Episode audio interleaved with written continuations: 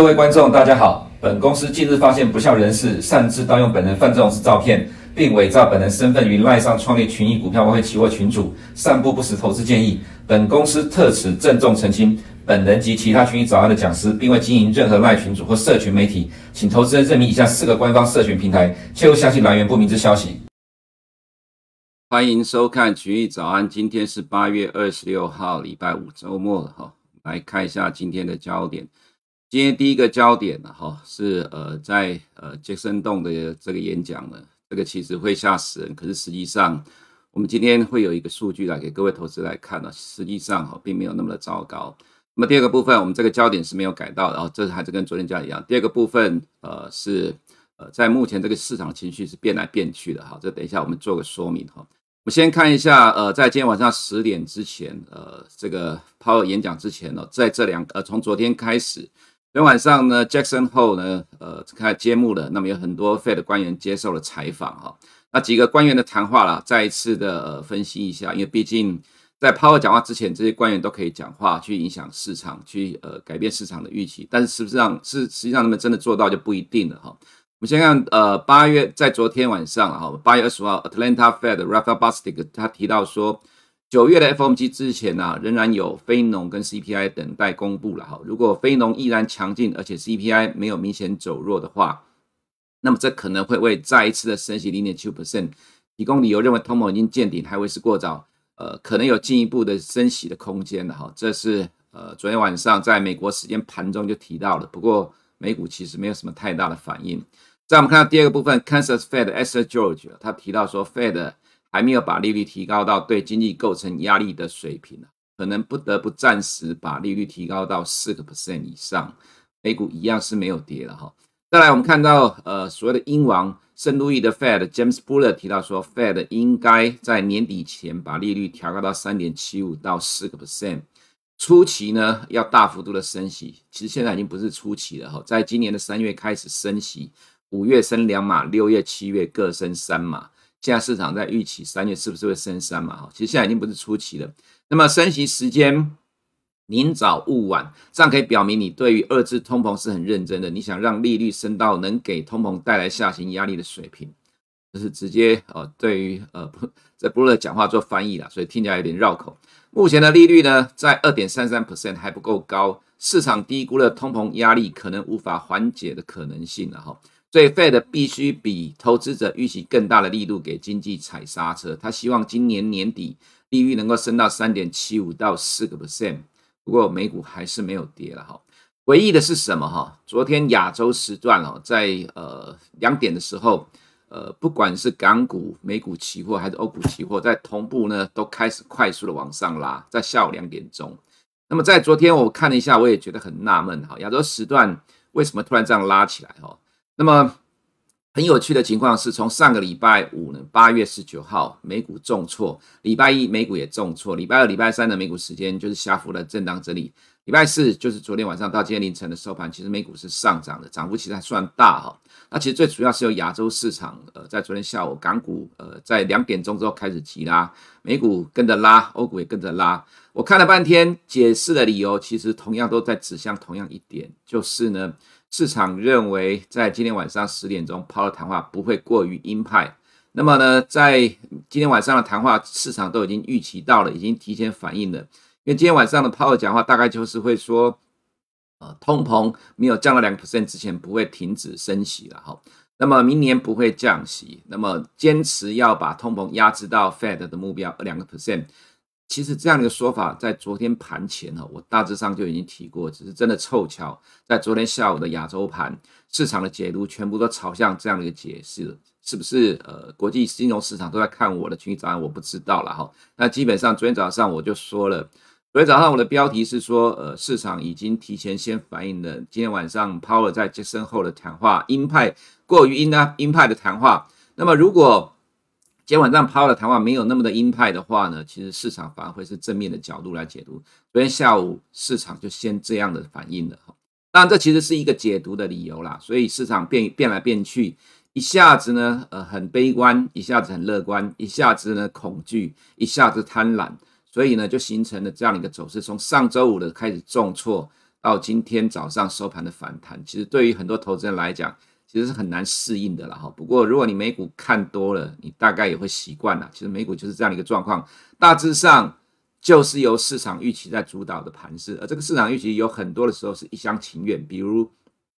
今天早上我们看了很多的美国人的解盘，说从六月以来这波反弹，市场太过于乐观，认为 Fed 明年会降息，实际上明年不会降。但是呢，So what？即使到了现在这个时间点，你看到利率期货其实也没有什么太大的变动了哈。那么再来，我们看到数据的部分，美国公布了第二季的经济成长率的修正值，昨天晚上公布了哈。第一次呢，呃，美国第二季的经济成长率是负零点九 percent，修正之后呢是负零点六 percent。那么在里面呢，改变最大的呢是在个人消费这里了哈。在第一次公布的时候是成长一个 percent，那么第二次修正值是成长一点五 percent，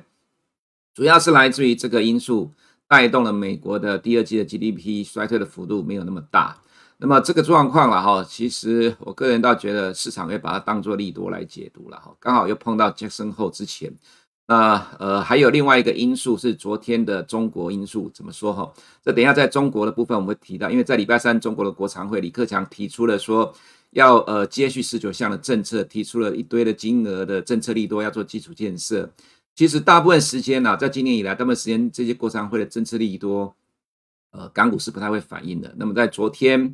呃，A 五十，因为昨天港股是午盘在开盘，昨天早盘的 A 五十其实也真的没有什么反应，也如我的预期的了哈。不过到了下午呢，呃，港股是大涨，这个等一下在港股也会说到为什么会大涨。其实我个人觉得呢，甚至有可能从昨天下午的午盘开始哈，是跟呃这个消息有关哈。这个等一下都在港股会说到了哈。所以，呃，加上了这个 GDP 的数据呢，呃，带动了美股今天凌晨收盘的大涨。那你会说，既然今天的杰克森后市场都已经乐，呃，都已经呃悲观预期会有鹰派了，怎么还会大涨？其实就是这样子，变来变去的市场预期一涨就找理由说这个过于乐观，呃，过于悲观的预期已经反映在市场里面了。所以，即使他讲的很鹰派，市场也不会跌，或者呢？呃，他可能会是有比大家所预期的不会那么鹰派了哈，反正市场总是一厢情愿。再我们看本周的 Fed 活动，就是在今天晚上 Powell 的谈话。那么另外一个部分呢，是市场需要关注的焦点，这是今天早上我们看到一些专家提到的啦，说 Financial Condition 就是美国的金融状况指数，这个其实是在很多次 FOMC 里面。Fed 主席 Powell 都提到了，要让美国的金融状况收紧，来达成呢降低通膨预期的情况。什么叫金融状况收紧？就是让股市下跌啦。这是翻成白话文，虽然他一直不承认，但实际上金融状况收紧就是两个部分：一个利率上涨，一个市场下跌。来去达到降低通膨的预期，但实际上我们可以看到，这是今年三月第一次升息的金融状况指数了哈。目前的这个位置比三月第一次升息的时候还要来得高，意思指的是说，现在的金融状况还比三月升息的时候还要来得宽松。那是因为从六月开始的这一波的反弹，所以在这次的呃杰克森洞里面的演讲呢，到底要不要用很强硬的角度来让市场再次下跌啊？这个其实是今天早上一些机构投资人的看法了。我个人倒觉得，其实也不必太在意，太杞人忧天了。毕竟市场已经先反映过，这是第一个。即使真的很鹰派的话，我个人的看法，其实市场真的已经先先宣泄掉部分卖压的因素。呃，原因是呢，另外因素是等一下我们会再说明了哈。那么另外我们就是呢，今天的焦点所提到的哈，这个是 Jackson 后的一个统计的状况哈。我们可以看到，这是呃在历史有人去做一个统计的哈，就是说在近年来的 Jackson 后的发表演讲的一个过程当中。一天的变化，跟五天的变化，跟二十天变化，跟到年底的变化，因为杰克森后都在每年的八月底了哈。那么在这里面呢，你可以看到哈，有比较大的变化的哈，其实只有在二零二一年有比较大的变化，在一天五天之内有比较大，或者二十天有比较大的变化，或者是在呃这样的一个情况，你看看过去其实都严格来讲没有什么太大的变化。那么二零二一年为什么会有这么大变化？是因为 Power 在去年杰克森后他提到说。美国的通膨是暂时的哈，那既然通膨是暂时的，就造成了市场的上涨，因为这个是市场欢迎的逻辑哦。那么如果扣掉了二零二一年的话，你再呃往前去看哦，其实呃这么多年的杰克森后里面所谈到的情况，对市场影响可能就只有当天。那么再把时间拉长，其实没什么太大的变动了哈。那么如果要看平均的话了哈，五天平均是只有涨了零点五个 percent，最高涨二点九，最低跌三点四个 percent，会有波动，但是也很快的就结束了。那么在上个礼拜五先跌的，跌了礼拜五、礼拜一之后，那么在今天凌晨反弹的。坦白讲，我们的看法就比较倾向昨天早上我所提到的情况，就是呢，市场已经先反映了这样的一个报呃糟糕的预期。那么即使是很很鹰派的说法，也是符合市场预期而已哈。那么再来我们看到的是，呃，美国经济成长率了哈，美国经济成长率在近期八月中之后有很多的修下修了哈。像呃 U B 呃 U B S Goldman Sachs 跟呃 Merrill Lynch 呢，这些都对于今年的原先的经济成长率预估都修正了。那么 Merrill Lynch 还估明年会衰退负零点一个 percent，普遍都是大幅度的下修。那么在呃第三季、第四季的来讲的话，普遍都认为会较上半年反弹了。但其实反弹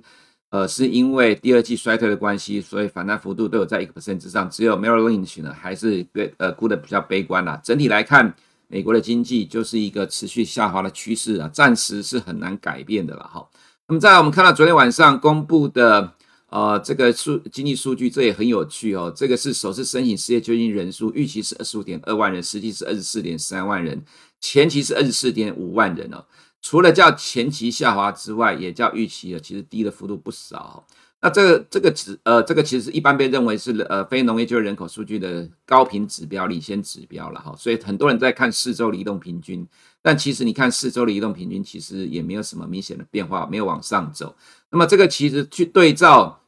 呃，这个所谓的 Pricewaterhouse 普华所的所做的调查哈，美国超过半数的公司正在裁员呐，很有意思哈。你可以看到现在讲到裁员的消息满天飞，上美国上市公司很多人都在讲要裁员或正在裁员，这消息很多，可是实际上反映在美国的首次申请失业救济人数其实一直没有快速的上升，甚至还掉下来了。那当然，其实这个也跟美国的职缺呃就职缺很高有关的哈。所以其实我个人觉得。美国劳动市场可能在今年年底之前呢，哈，还是会维持火热的表现。那当然，劳动市场如果持续火热的话，自然 Fed 就有必要持续的维持升息的态度。只是未来的升息到底是持续的升三码，还是变成两码一码了？这就看呃经济数据的演变。那么在九月 FOMC 之前，还有一次的非农就业人口跟 CPI 了哈。如果真的数据都很漂亮的话，指的是非农的部分啊。那当然，呃，九月就有可能升三码。不过，呃，在目前来看。八月的 CPI 其实很有可能是会往呃较七月再往下掉的啦，所以如果这个数据往下掉，那么呃市场就会犹疑不定的哈。那我们来看一下这个呃利率就能够反映现在市场的动态了哈。两岸期的公债殖率呢，其实没有什么太明显的反应呢，它其实还是在三点三六，还没到六月的高点三点四五，所以呃这就是我们这几天所讲的，其实在市场的表现来看，它其实并没有很在意近期 Fed 官员的谈话，因为终究认为。Fed 会对经济衰退低头了，十年公债殖率也是一样，最高只有来到了呃三点一零啊，我们这数据应该是没有更新到，因为今天早上所看的数据是跌的哈，今天跌的幅度不小，这应该是没有更新到今天的这个 K 线图。那也就是说，未来的升息预期推动殖利率的上升，但是避险买盘还是指的殖利率上涨幅度不大。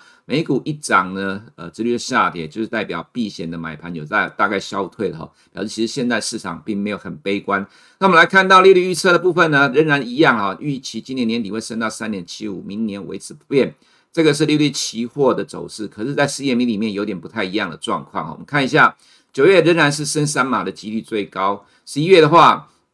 现在是来到三点七五，升两码的几率最高。十二月三点七五维持不变，但是呢，到了明年二月一号第一次 FOMC，市场竟然会预期升三码。坦白讲啊，因为 CME 的这个图啊，这个数据。经常的变来变去，有时候会出错，那么不代表说这个数据呢，呃，是对的。怎么说呢？如果是这样的状况的话，我个人倒觉得，其实现在美股期货应该去反映这个状况，因为这个波动真的太大了，跟前两天的状呃这个三点七五比较来讲，或者三点五来讲，其实很大的差距。明年第一次要升三码，我个人觉得这几率也真的不高，因为如果来来到三点七五之上还要一次升三码的话，势必会对于市场产生大的波动了哈。所以我个人认为，CME 的这个图应该还会有在呃新的更新或变动。那么我们看一下美国十年公债殖率的跟美元的走势。今天美元修正了哈，其实也跟十年公债殖率大幅度的下跌有关。那么美元呢没有创之前的新高，但收盘有创之前的新高，这其实拉回是很正常的情况。但是哈，重点也在于这样一个走势，这一波就是在这边八月十五号中国降息。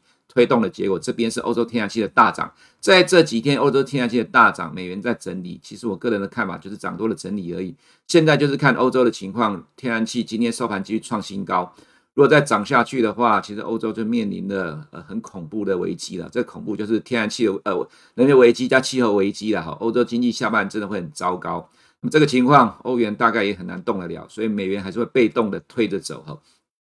再我们来看到市场的部分了哈，美国经济数据跟中国的经济计刺激计划提振了对于风险资产的需求了，这就是昨天呃我们早上有提到说了这个国常会的利多，其实市场不太反应，可是。昨天下午港股的开盘哦，其实是大涨的，所以市场都解读成是国常会的利多在做反应的，那也 OK。那么另外就是美股的今天上涨，讲到的是 GDP 的数据。再来，这就是我刚刚前面所提到的，八月十九到八月二十四号，市场担忧 Power 在今天晚上谈话过于鹰派，让美股的下跌。就昨天呢，市场认为 power 不会过于的鹰派，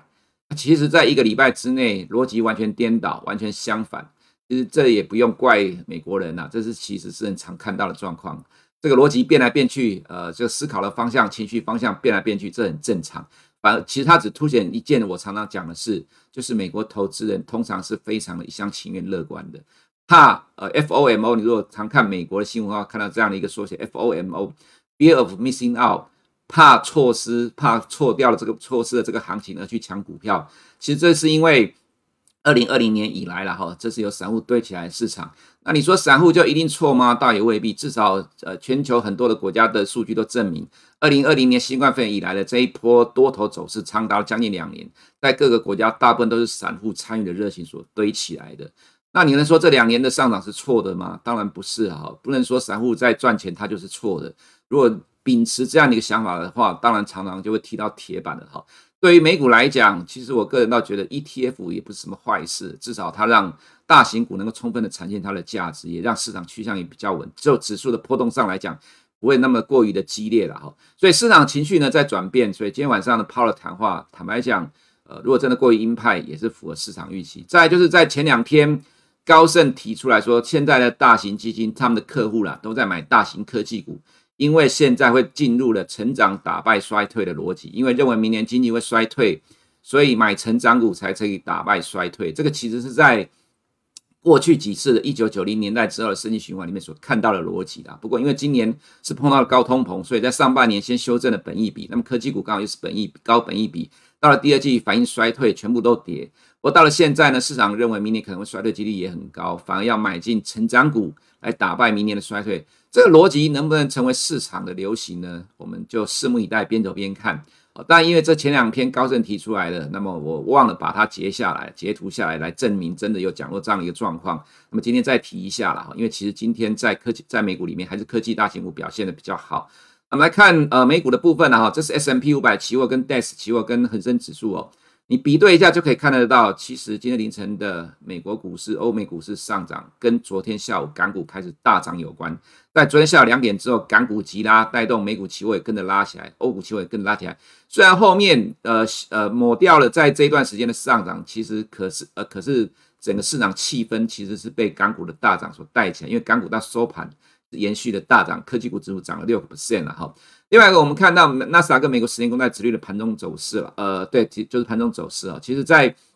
殖率下跌，反而助长了大型科技股推升的涨势，到收盘几乎是涨幅最高的哈。那么，在呃日线的这样的角度来讲，这一波的反应，殖率来到三个 percent，对于科技股顶多就是暂时呃造成暂时的回档。那么，美国的各个指数呢，我昨天也已经提到了，今天再一次的看法，我们陈述了哈，就是我们认为市场已经提前反映了今天晚上非常鹰派的谈话预期。即使有也是符合市场的预期。那假设市场要因为这样因素回档，我个人的看法也是短暂、暂时的回档。昨天我们也有提到说，其实这一波的回档刚好在技术线以上又回到了一个关键的位置哦，就是呃在颈线刚好碰到颈线的地方就止住了跌势。所以呃，其实这都是市场的多头情绪乐观的呃所造成的结果。但纳斯达一百也是一样，来到了呃关键的位置，颈线就止住了跌势，进行了反弹了。好。那么都在等待今天晚上的 Power 的谈话。那么来看到欧洲市场部分，这句话已经放了一个多礼拜，不用改，因为这个状况没有改变。我们看到欧洲天然气今天大涨了十个 percent，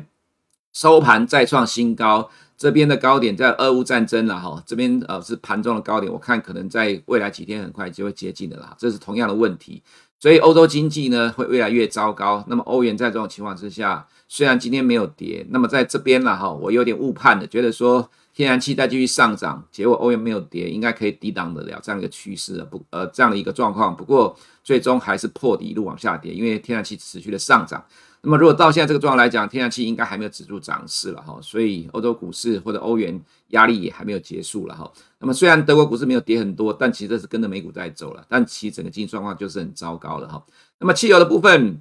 呃，继续的拉回，那么美国的原油的状况就是在两百天线跟五十天均线呃之间的区间的震荡了哈。我们来看亚洲市场的动态了哈，印度这一波也跟着上礼拜五的美股下跌，跟着修正了，不过来到了二十天均线也止住了了哈。我觉得就是跟着美股的动态在走，你可以留意美股的动态，再看印度的部分。再我们看到中国的部分呢，昨呃就是礼拜三，中国国常会提出了十九项经济政策，其中包括增加三千元以上的开发性金融工具的额度。这个呢，使得八月二十五号凌晨 ADR 上涨，带领港股反弹。昨天早上，这我有提到。另外一个部分是什么？哈，昨天晚上大概六七点的时候，《华尔街日报》说，就昨天晚上，中美监管谈判有望取得重大进展，中概股审计底稿或在香港接受检查。中国已指示大型会计师事务所，准备在将美国上市的中概股的审计底稿带到香港，由美国 PCAOB 在当地审阅。这个利多造成的今天凌晨收盘的美国中概股大涨哈，今我们来看一下，呃，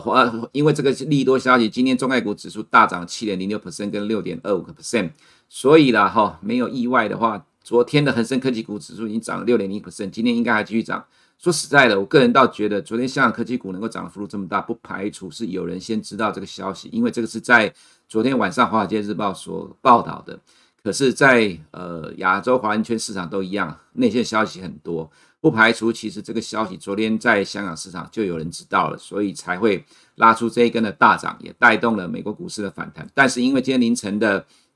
中概股涨幅很大，今天应该多少还是会反映一下。其实到今天早上为止，其实普遍都是认为是反映礼拜三的国常会的利多，但是我个人比较倾向会是有人先知道，提前反应的。所以今天的港股应该还会跟着美股涨，跟着 ADR 涨，但是可能幅度上就相对上有限的了哈。那么昨天的 A 股外资其实没有买很多，但是呢，你可以看到一个状况，就是我们来比对一下哈，这个是 A 五十啊，在港股开盘之前哦，我们可以看到港股开盘前呢，A 五十呢只有涨到早上十一点半收盘，到早上十一点半早盘结束的时候，只有涨零点二九个 percent，可是呢，在下午港股开盘之后。A 五十就快速的拉起来了哈，在下午港股开盘之后，A 五十就快速拉起来。那么港股呢，在下午两点钟一路的快速往上拉，A 五十就跟着往上拉。所以其实昨天的 A 五十上涨就是被港股推动的哈。看我的群益早安，你才能够看得懂这个亚洲市场跟国际金融市场在走什么东西了哈。所以这个状况了哈，它造成的。昨天港股的大涨，但是新零售的时代呢，其实压缩了创业板的走势。当然，这财报利多不涨啊，这是找理由下跌了。我个人觉得短线上而已了哈。那整体来看，这样的一个呃中概股的利多，有可能会带动今天的港股跟 A 股继续反弹。但时间上，我个人倒觉得说，短线反弹了一两天，因为涨的幅度够大，再加上国常会的一堆的利多了哈，所以呃原先我觉得看保守的状况。就暂时先停下来了，就是先等待市场要去如何反映这个利多，因为毕竟这个市场结构上是弱势的，不太可能会因为短期的利多，呃，就就在这里要翻多。那当然，恒生指数的部分，因为它是中概股的下市，是港股长期的压力啦，哈，所以这个长期压力是否真的解除了呢？我还是呃认为要观察，因为华尔街日报的消息其实也是来自于中国内部放的消息了，哈，并不是美国的消息，所以还值得。呃，持续的观察跟留意的部分。那么再来，我们回到呃台股的部分了哈。小鬼当家继续玩。上个礼拜五呢，我们提到说，呃，其实，在台股里面呢，因为呃有大人在护盘，但是外资又持续的减码台股，所以在这种情况之下呢，市场资金转向了 OTC 的生技股。今天是礼拜五了，那上个礼拜五呢，大概就在这个地方了哈。那么经过了一个礼拜之后，生技股指数已经涨了幅度这么大了哈。那么昨天涨了一点三三 percent，从周线上来讲，它其实已经呃在收盘突破了这边的高点了哈。经过一个礼拜之后，呃，我想我的看法被验证了哈。当然，其实对于整个市场状况来看，OTC 的表现就远比加权指数来的强。即使昨天涨了零点八七 percent，其实你看到 OTC 它是创了破断新高，但加权指数并没有。其实这个状况。我个人认为还会持续维持一段时间哈，这个原因跟呃整个市场的结构有关，因为毕竟台湾的科技股占整个市值超过六十个 percent，那么库存的调整修正至少要到明年的上半年，很多的资金大部位的资金长期的资金其实不会在这个时间点去买科技股，那么只有短线脆的资金看落后补涨去脆。那么短线的脆脆之后很快就卖掉，所以涨势也没有办法连续。那么这种情况之下呢，只有去找 OTC 里面呢不是科技股的相关的公司来去拉抬。那只要有基本面不糟了呢，就会被用力的拉，就会形成了近期的盘面的状况。这个状况绝对不是短期的现象，尤其是科技产业的半导呃这个半导体的库存修正那么长的时间，这样的情况之下就会使得台股小鬼当家状况一直维持维持下去了哈。所以，对于投资人来讲，呃，不是说散户赚钱他就是错的。其实，散户也很多人在玩这些小股票，只是你们抓得到而已哦。摆脱过去传统的窠臼跟这样的一个思维逻辑，你才能够在这样一个盘面里面去应对，去找到正确的方向。以上是我们今天群益早的内容，我们下周见。如果你不想错过最新市场动态，记得开启小铃铛并按下订阅。此外，我们在脸书、YouTube 以及 Podcast 都有丰富的影片内容，千万不要错过。每日全球财经事件深度解说，尽在群益与您分享。